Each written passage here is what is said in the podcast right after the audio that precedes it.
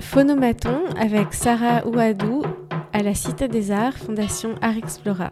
Sarah Ouadou, bonjour. Nous nous retrouvons aujourd'hui à la Cité des Arts, un lieu que vous connaissez bien car vous venez d'y effectuer une résidence de la Fondation Art Explora au printemps 2021. Vous fabriquez des objets, vous fabriquez, vous travaillez aussi bien la céramique que le bijou, le vitrail, la tapisserie, vous travaillez avec la broderie, le marbre, le verre. Vous avez été formé à l'école Olivier de Serres, donc une école des arts appliqués, des métiers d'art, et beaucoup de vos travaux reposent sur des collaborations avec des artisans. Mais avant de prendre le chemin de l'art, vous avez eu une autre vie. Comment tout cela a-t-il commencé et qu'est-ce qui vous a fait bifurquer vers l'art Tout est très juste, tout est très très juste. Souvent, j'ai j'ai pas de réponse euh, très précise à cette question parce qu'en fait, euh, tout s'est fait de façon tellement naturelle et pas calculée. Il y, a, a vraiment eu aucun moment où je me suis dit euh, je vais devenir artiste, demain je vais faire ça. je crois que je me suis plutôt dit toute ma vie je vais être océanographe, je vais être architecte, je vais être pédiatre, plein de trucs. Et j'ai tout fait pour être les autres. Après Olivier Serre, j'ai travaillé pour les maisons de luxe où j'étais retail designer. J'ai fait des études de design, donc c'était presque un truc où euh, j'y ai jamais pensé. C'est-à-dire que vous dessinez des magasins? Ouais, je dessinais des, vitrines, des mobiliers de magasins. Euh, je, je, me voyais, enfin, j'ai vraiment jamais imaginé euh, ce que je fais aujourd'hui, mais si vous demandez à mes parents ou vraiment à mes proches proches, il y a toujours eu le fil conducteur euh, de la création artistique, de l'art sous toutes ses formes, de fabriquer des objets, de trafiquer des trucs, de, dessiner. C'est peut-être un peu cliché de dire ça, mais c'est vrai. Et en fait, avec le recul, euh, si on connaît ma vie personnelle, c'est pas si étonnant. Mais moi-même, j'ai jamais cru. Enfin, vraiment, je me suis toujours dit, mais ça, c'est moi euh, pour chez moi. Et petit à petit, ça a gagné. Ça a gagné tout seul. Je ne l'ai pas calculé quand je suis arrivée après l'école, euh, après mon diplôme, qui était une cuisine, qui était une cuisine pour le Maroc, euh, qui était un peu l'idée d'un Ikea marocain. Et ben à ce moment-là, dans ce diplôme, il y a une partie du diplôme qui m'a particulièrement passionnée et qui était complètement abstraite et qui rejoignait tout ce que je faisais pour moi à la maison et qui était complètement abstraite. Et je peux plus vous dire parce que vraiment je sais plus qui a dit je sais plus qui c'était, mais quelqu'un m'a dit de tout le diplôme qui était bon, qui était bien. Franchement, il n'y a pas eu de, de, soucis particuliers, mais quelqu'un a dit ça, c'est toi. Et arrivé chez L'Oréal, j'ai commencé à très très bien gagner ma vie et je me suis dit tiens, je vais faire ce, truc, je vais le faire en vrai et puis euh, je verrai bien ce que ça donne. Et voilà, et tout a commencé comme ça et donc j'ai travaillé pendant des années euh, pour les marques de luxe euh, pour financer mes projets personnels. Comment êtes-vous rentrée dans... Est-ce qu'il y a eu une première exposition? C'est une très bonne question. Quand j'étais étudiante, je travaillais pour une galerie dans le Marais. Laquelle? C'était, euh, je me souviens plus. C'était pour un designer qui vendait des luminaires et c'était à Saint-Paul. Et c'est la personne qui m'a embauchée, qui m'a mis un jour en contact avec quelqu'un qui aujourd'hui est à la Fondation Tali, qui s'appelle Julien Amissel, en me disant mais Julien a un projet au Maroc qui pourrait t'intéresser. Et euh, je, sortais de mon diplôme, donc j'arrivais euh, chez L'Oréal. Et j'ai contacté Julien, et effectivement, il ouvrait avec Omar Berada, Dar El Mamoun, à Marrakech. Enfin, ils avaient ouvert il y a déjà quelques années, le projet était en cours. C'était un lieu de résidence. Qui était un lieu de résidence, d'accompagnement des artistes au Maroc. Et, et, je les ai contactés, et là, il y a vraiment un monde, enfin, mon monde qui s'est ouvert, quoi. C'était, euh, je pense que c'est Omar et Julien, c'était la rencontre euh, du début. C'était un lieu, me semble-t-il, dans lequel la traduction avait une part importante. Ouais. Est-ce que c'est quelque chose qui, pour vous, résonnait aussi dans, dans vos recherches? C'était pas tant que ça une évidence en arrivant à Dar el Mamoun. C'est vraiment des années après que j'ai compris à quel point le lieu euh, a juste, enfin le lieu, ce qu'ils y faisaient au début, ce qui était là, a été très juste avec ce que je vais produire après et ce que je produis aujourd'hui. Mais au moment où j'arrive, je le sais pas encore, parce qu'au moment où j'arrive, en fait, je, je suis omnubilée par l'idée de rencontrer des artisans et surtout de rencontrer mon Maroc, parce que je connaissais bien le pays, mais à travers ma famille. Vous êtes né à Draguignan, dans le sud de la France, mais vos grands-parents habitaient Meknès. Oui, et mes parents, qui sont immigrés, venaient de Meknès. On avait toujours la maison familiale là-bas, on l'a toujours. Euh, et donc j'ai grandi dans un Maroc qui était celui de mes parents et de mes grands-parents, mais qui n'était pas vraiment le mien. Moi, moi c'était la France. Et du coup, euh, donc ce moment à Dar el Mamoun, c'est aussi le moment où je vais rencontrer, je vais aller à la rencontre en fait, je vais aller chercher euh, bah, le mien quoi. Et ça a été, enfin c'est toujours toute une aventure qui a donné naissance à tous les projets qui sont arrivés après, à toutes les réflexions, enfin tout ce que je fais maintenant quoi. Cette double culture que vous avez, on a l'impression qu'elle nourrit vraiment l'ensemble de votre pratique, comme, comme vous venez de le dire. Comment ça se passe? Comment allez-vous puiser dans cette culture et qu'est-ce que vous y puisez? C'est vraiment intuitif. Et je pense que ça a commencé par une, une recherche euh, de moi-même, comme tout, mais vraiment comme tout enfant d'immigré, en fait. C'est une vraie quête c'est une quête de, de ce qui nous constitue, qui est complètement pluriel, mais qui, euh, au début, euh, l'arrivée dans ce monde paraît euh, en fait figée. On a l'impression qu'on est ça ou on est ça, puis même tout à l'école, même à la douane. Moi, je me rappelle, ou en prenant l'avion, enfin la question des on est ça ou on est ça. Et en fait, c'est tellement faux parce que c'est tellement une une identité plurielle. Enfin, on est plein de choses en même temps et en plus on bouge tout le temps. Donc non seulement on est plein de choses, mais en plus on change, tout change. Et je pense que c'est ce que je suis allée chercher et c'est un peu ce que j'essaye de démontrer grâce à cette double culture. Du coup, c'est ce que je, en fait, ce que je vais chercher dans ma double culture, c'est à quel point elle est plurielle et à quel point elle est mouvante et, et, comment est-ce qu'en fait, euh, euh, même quand on dit franco-marocaine, ben, en fait, c'est, qu'est-ce que ça veut dire marocain? Euh, c'est, Amazir, mais euh, c'est encore plus loin. Qui sont ces Amazirs? Quelles connexions ils ont avec d'autres gens dans le monde? Qu'est-ce que c'est être français? Euh, L'histoire de la Méditerranée, l'histoire. Enfin, et, et, pour moi, voilà, c'est une façon en fait d'ouvrir un arbre, enfin de, de, démultiplier les branches d'un arbre et ses racines, et de, et de parler de de quelque chose qui est beaucoup plus large et que ce qu'on peut penser, quoi, dans notre quotidien. Au, cours des années, des mois récents, vous avez euh, exposé dans beaucoup d'institutions. Vous avez exposé à l'Institut des cultures d'islam, à la Cité des Arts, ici même. Et puis aussi dans l'exposition euh, Répare Reprise de Nora Philippe sur le site de l'Hôtel de Ville. Vous avez exposé dans Global Résistance l'exposition du Centre Pompidou. On vous a vu au Crack 7, mais aussi à l'appartement 22 à Rabat, dans Manifesta à Marseille. Vous avez aussi montré une œuvre au Palais de Tokyo dans l'exposition Notre monde brûle. C'était l'année dernière et c'était un vitrail dont le titre est Deux astres au déséquilibre se brûlent. Est-ce que vous pourriez dire un mot de cette œuvre et en particulier de la manière dont les projets naissent, puisque il y a dans votre travail des formes extrêmement diverses et des techniques extrêmement diverses d'un projet à l'autre? Puis celui-là, il est, il est complexe quand même. J'avais, donc pour essayer d'être un peu clair, j'avais une recherche sur l'histoire du verre au Maroc. Et voilà, c'est hyper simple, que je mène toujours. Hein. Je cherchais l'histoire euh, du verre dans l'architecture, l'histoire commerciale aussi du verre, euh, sa naissance, euh, l'artisanat du verre, parce qu'en fait c'est un matériau très connu dans le monde arabe, dans les arts de l'islam, mais peu présent sous sa forme soufflée au Maroc, très présent sous sa forme de plaque dans les vitraux. Et du coup, c'est une question qui est toujours en cours. mes projets sont très longs. Donc ça, pour moi, c'est un projet nouveau. Et donc, euh, ça, c'était une question.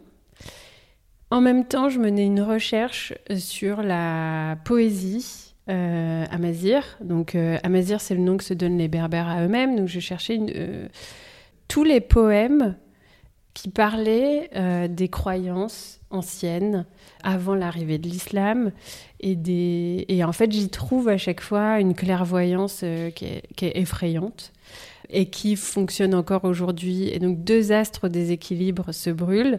C'est un tout petit poème qui résume un peu tout ce que j'ai lu et que j'ai écrit avec mon père à partir de plein de, de chants qu'on a réécoutés, qu'on a lus, où on s'est rendu compte qu'effectivement tout était une question d'équilibre et euh, dans ces croyances-là, en tout cas, et au centre de cet équilibre, il y a la, femme, euh, puisque c'est elle qui donne la vie, et cette femme est liée aux astres, euh, à l'univers, à son fonctionnement.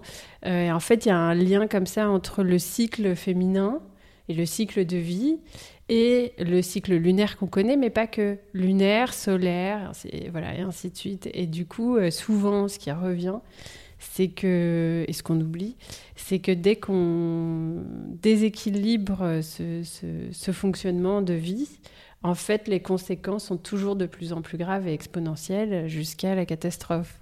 Ça fait que c'était quand même, ça fait écho à beaucoup de choses qu'on vit en ce moment.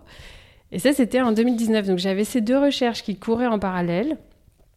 Et en troisième temps, euh, mon affinité pour les artisans, bien sûr, j'étais à la recherche d'un atelier au Maroc ou de gens au Maroc qui euh, étaient des artisans euh, excellents. Techniquement, en fait, après avoir fait euh, mais plein d'artisanats différents, avec des, moments différents dans l'artisanat, des statuts différents, socialement différents. Je cherchais un peu euh, l'atelier où on pouvait qualifier les artisans d'ingénieurs ou de, techniciens euh, hors pair. Euh, et j'ai trouvé un atelier dans la campagne de Marrakech où il y a que des hommes, mais euh, on peut leur demander ce qu'on veut, mais même des petites machines, des petits robots, enfin ce que vous voulez, ils savent tout faire. Et voilà, et ça c'était fascinant. Et je me suis dit, tiens, avec ce niveau de connaissance, qu'est-ce que je peux demander euh, qui va aller encore plus loin? Et c'est là que j'ai pensé l'atelier de verre. Puisque je trouvais plus d'atelier de verre euh, comme j'avais lu, euh, puisque je, je, c'est vraiment un endroit de l'histoire euh, qui, est, qui, est, qui est un peu... Qu'on connaît peu en fait. Je me suis dit, tiens, chez ces gens-là, il manque une chose, un matériau qu'ils n'ont pas, c'est le verre.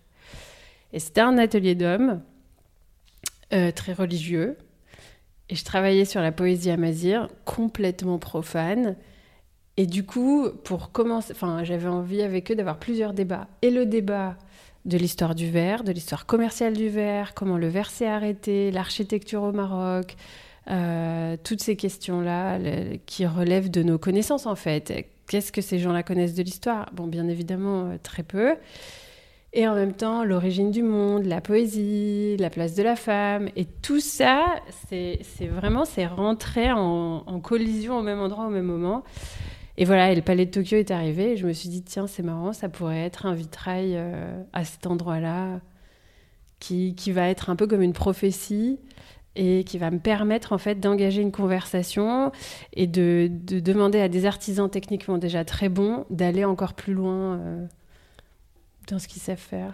Ce, ce vitrail, pour euh, le décrire, pour en donner un peu une idée, Formel, c'est une sorte de tondo ouais. qui est assez coloré et qui est fait de dessins très géométriques. Oui. Euh, on a l'impression que c'est une, presque une sorte de, de calligraphie. Enfin, on, on si, peut si, se demander, ce sont des formes abstraites. Mais euh, comment en avez-vous euh, élaboré les formes? Oui, bah ça c'est le cinquième pan de ce projet. Donc il y avait le verre, les artisans, la poésie amazigh et tout mon travail d'abstraction de l'alphabet arabe. Du coup, j'ai tout superposé. tout superposé au même endroit. Euh, ça, c'est un, une recherche que je mène depuis très longtemps, où en fait, je réinvente des systèmes euh, alphabétiques complètement abstraits, qui est un exercice typographique que j'aime beaucoup, parce que ça me permet à la fois de raconter des histoires ou de faire ressentir euh, des, bah, des affinités culturelles, mais de façon complètement singulière. Et du coup, tout le monde peut lire sans lire. Et, ça et c'est aussi une façon de, de...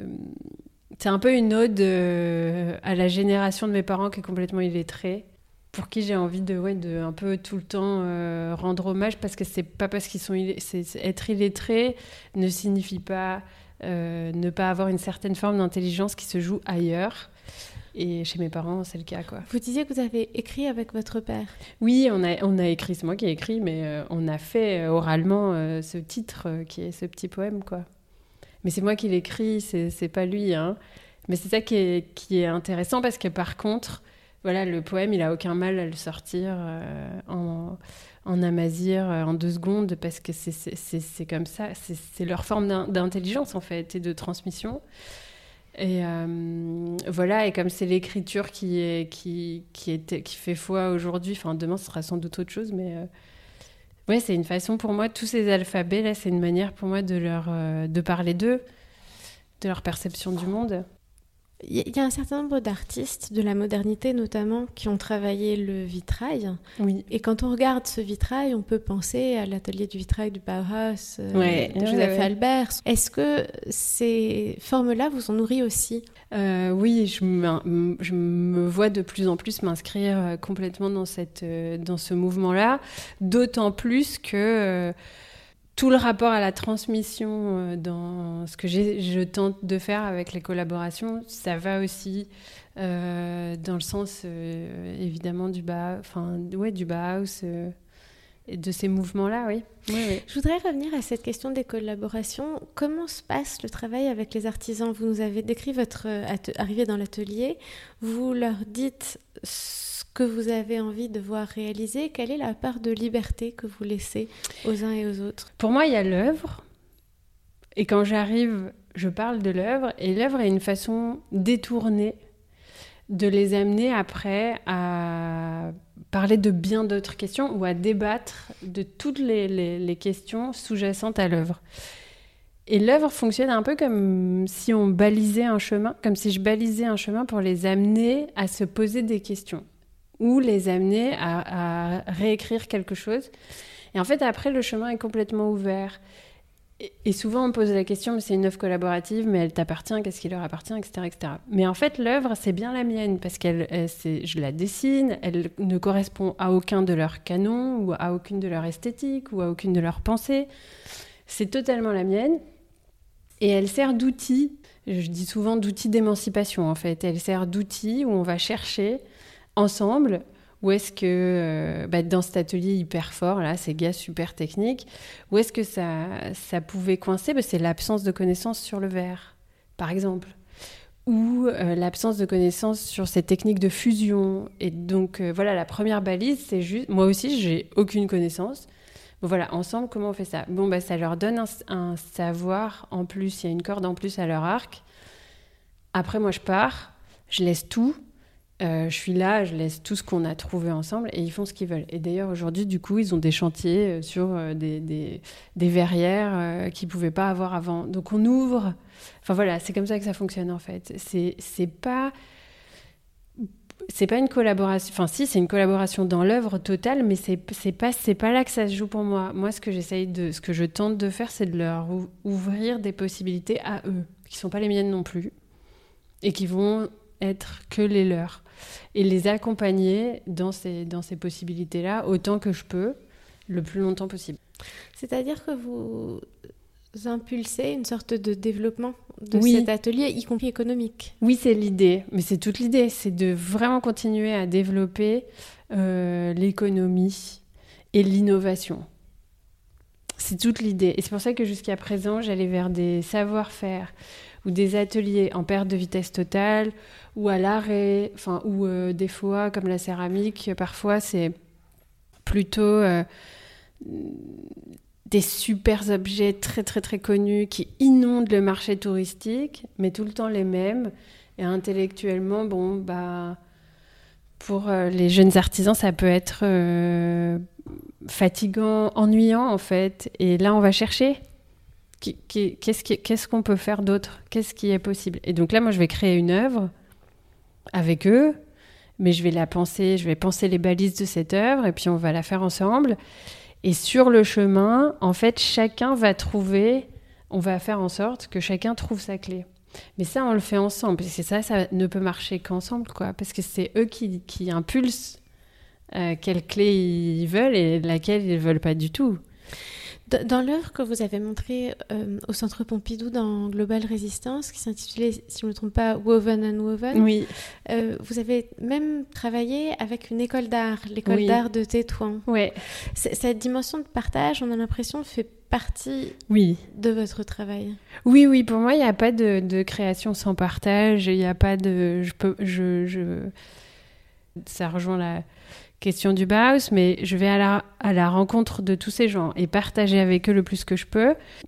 Aussi comme un apprentissage pour moi de comment est-ce que la transmission fonctionne, comment est-ce que le développement fonctionne, comment est-ce que on, on peut passer d'un état figé à un mouvement permanent pour tout le temps créer quelque chose de nouveau et faire perdurer la culture. Comment ça marche en fait? Et ça, il n'y a que dans l'échange qu'on peut trouver les réponses. Ça se fait pas tout seul. Dans une autre euh, exposition récente en Belgique, à Asselt, qui s'intitulait Déracinement au Z33, oui. un centre d'art, vous montriez un grand rouleau de papier couvert lui aussi d'une sorte de d'alphabet universel presque. Ouais, ouais, les, les, mots sont très importants pour vous. Oui. Mais euh, les mots qu'on peut pas lire, c'est très important parce que c'est. Euh... C'est-à-dire les formes. Ouais tous les mots qu'on peut pas lire. Mais c'est la façon de lire le monde de, de, de, mes parents, euh, de toutes ces populations euh, qui, pour qui euh, écrire, c'est tisser, broder, peindre. ça rejoint quand même les, fin, des, des fondamentaux de l'être humain avant l'écriture. Quoi. Ouais, pour moi, c'est ouais, c'est là que ça se joue en fait. Est-ce que la notion de série vous intéresse? C'est-à-dire que nous avons parlé d'un vitrail, vous en avez fait plusieurs, nous venons Oui. de parler de ce grand rouleau de papier, vous en avez aussi fait plusieurs. Euh, est-ce que vous avez le sentiment que ce sont des séries ou est-ce que c'est une manière d'explorer un, un champ de la création que vous menez, enfin plusieurs manières d'explorer des champs de la création que vous menez en parallèle jusqu'à aller au bout de ces approfondissements? L'idée, c'est plutôt ça, oui. C'est qu'en fait, je continue. Parfois, c'est un quand on a. Quand on estime avec euh, les artisans ou la communauté d'artisans qu'on est arrivé au bout, ça peut être que un. Euh, par exemple, le vitrail, on en a fait plusieurs, mais euh, non, on n'est pas au bout techniquement, il y a trop de trucs à faire, mais, mais on, est, on est quand même peut-être au bout de ce type de vitraux. Parce que c'est ça y est, ils ont, on a compris. Eux, techniquement, ils sont devenus trop bons. Moi, j'ai appris beaucoup et du coup, il faut passer à autre chose. Et en fait, tant que des questions arrivent, on continue.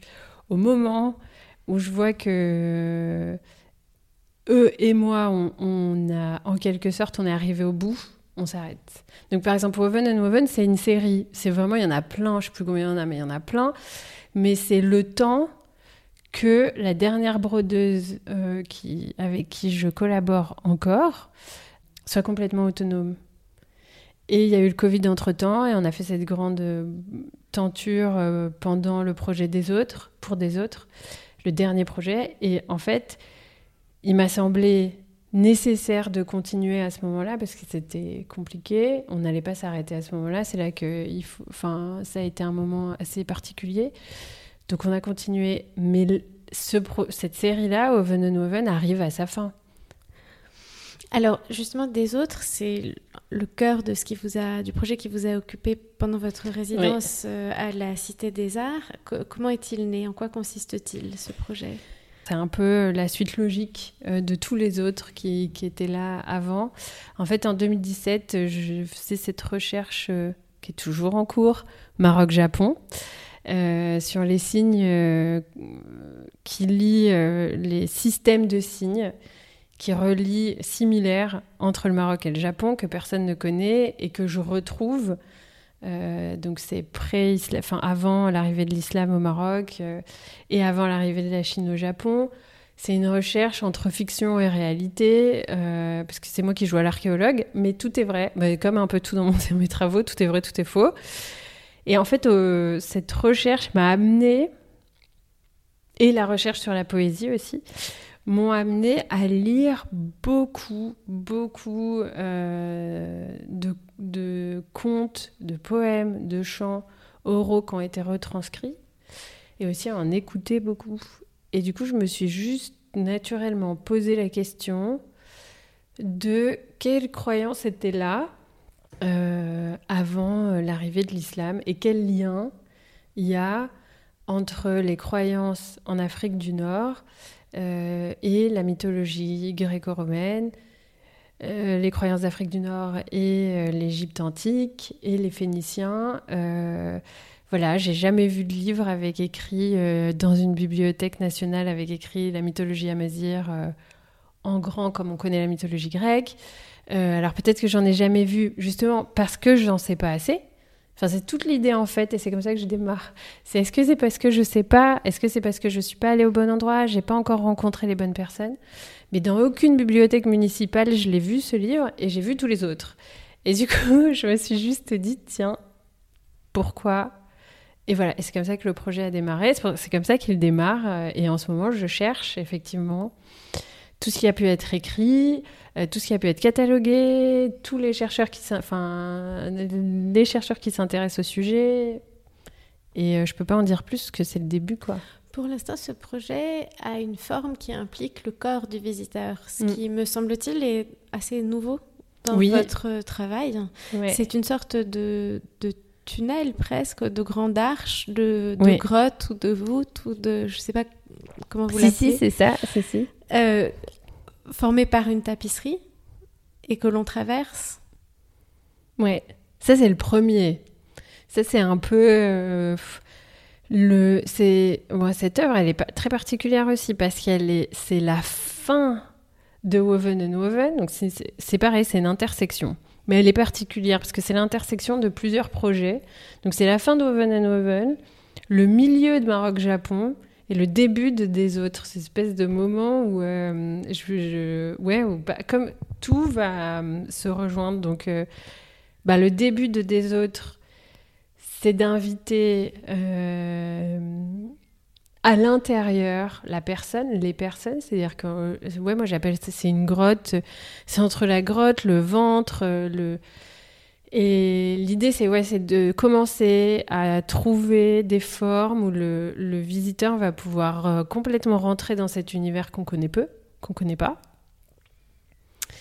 C'est le milieu de Maroc-Japon parce que tous les signes, donc c'est une tenture brodée, en caoutchouc brodé, comme Woven and Woven, donc c'est là où c'est la fin, c'est la plus grande, celle qui finit. Tous les signes brodés sont un clin d'œil à Woven and Woven, qui était cette histoire où ces jeunes filles qui brodent vont broder en attendant de se marier, elles vont apprendre la broderie en brodant leur propre trousseau de mariage, puis quand elles se marient, bah, c'est une autre vie, et euh, la broderie s'arrête. Et donc là, c'est tous les signes euh, qu'on va appeler la mariée dans le tissage, dans la poterie, euh, dans la broderie. Donc c'est des signes qui font référence à la femme, à la femme mariée, à infanter, mais aussi des signes que j'ai croisés dans mes recherches Maroc-Japon, où euh, bah, c'est toujours une femme, mais c'est plutôt une guide, euh, une étoile, une amulette, euh, donc qui, est plutôt lié à une forme de croyance. Et en fait, tous ces signes sont là, c'est le signe d'une recherche, et on les traverse, donc on peut voir l'intérieur des broderies, l'extérieur, et il y a, cette forme un peu comme un hôtel, qui, qui sont des formes que j'ai commencé à trouver en cherchant les signes de l'Antiquité euh, en Afrique du Nord. Donc c'est encore une intersection. et, pour finir, peut-être un mot sur la suite de ce projet. Est-ce que vous savez comment vous l'imaginez? Alors, je ne sais pas si j'ai envie de dire euh, tout de suite parce que je suis pas sûre. En tout cas, ça c'était l'espèce d'œuvre qui fait l'intersection. Et juste après, j'ai fait des sérigraphies, enfin en même temps ici aussi à Montmartre. Et ces sérigraphies, euh, elles donnent le ton. C'est la même technique que celle utilisée au Z33 pour la grande sérigraphie avec ces, écritures abstraites dessus. Euh, ce sont les mêmes signes, euh, et sauf que là, on peut voir que je change de, de colorimétrie. On voit que je change de ton aussi, c'est moins organisé. Et en fait, ces, ces peintes, enfin ces sérigraphies, c'est le, elles vont donner le ton, elles donnent le ton de ce qui va arriver après. C'est des choses complètement intuitives que je fais où je sais que c'est tout l'univers de ce qui va se dessiner après. Alors peu importe ce qui va se passer après, que ce soit une œuvre sculpturale, je, je, je sais pas, mais en tout cas tout ce que je peux déjà dire, c'est que la colorimétrie, l'atmosphère, euh, les signes sont là. On les voit dans ces deux œuvres en fait. On voit déjà à peu près. Euh, maintenant, dans ma recherche, j'ai toujours ces, grandes cartographies qui sont des manifestes où il y a vraiment mon enquête entière dessus. Euh, dans mon enquête, j'ai croisé beaucoup de choses et j'ai notamment une des questions qui m'intéresse le plus, c'est quelles sont les manifestations de cette antiquité dans, euh, enfin aujourd'hui, dans les pratiques contemporaines. Donc, qu'est-ce qui est resté, qu'est-ce qui a traversé le temps? Et dans les choses qui sont restées, il y a évidemment tous les chants et toutes les danses de mariage, tous les chants, les joutes poétiques de festivals, de ce qu'on appelle les moussem au Maroc, euh, donc ils sont ces festivals de chants poétiques, euh, de joutes poétiques, de chants, enfin tout ça existe encore. Comment ça a été réapproprié par la jeune, la jeune génération euh, Donc on est quand même dans quelque chose qui est plus de l'ordre de la performance. Il y, a, il y a des gens, il y a du mouvement, donc je vais sans doute ouvrir à des champs que j'ai jamais ouverts avant. Voilà. Merci beaucoup Sarah Ouadou. Bah, merci à vous. C'était Phonomaton avec Sarah Ouadou à la Cité des Arts, Fondation Art Explora.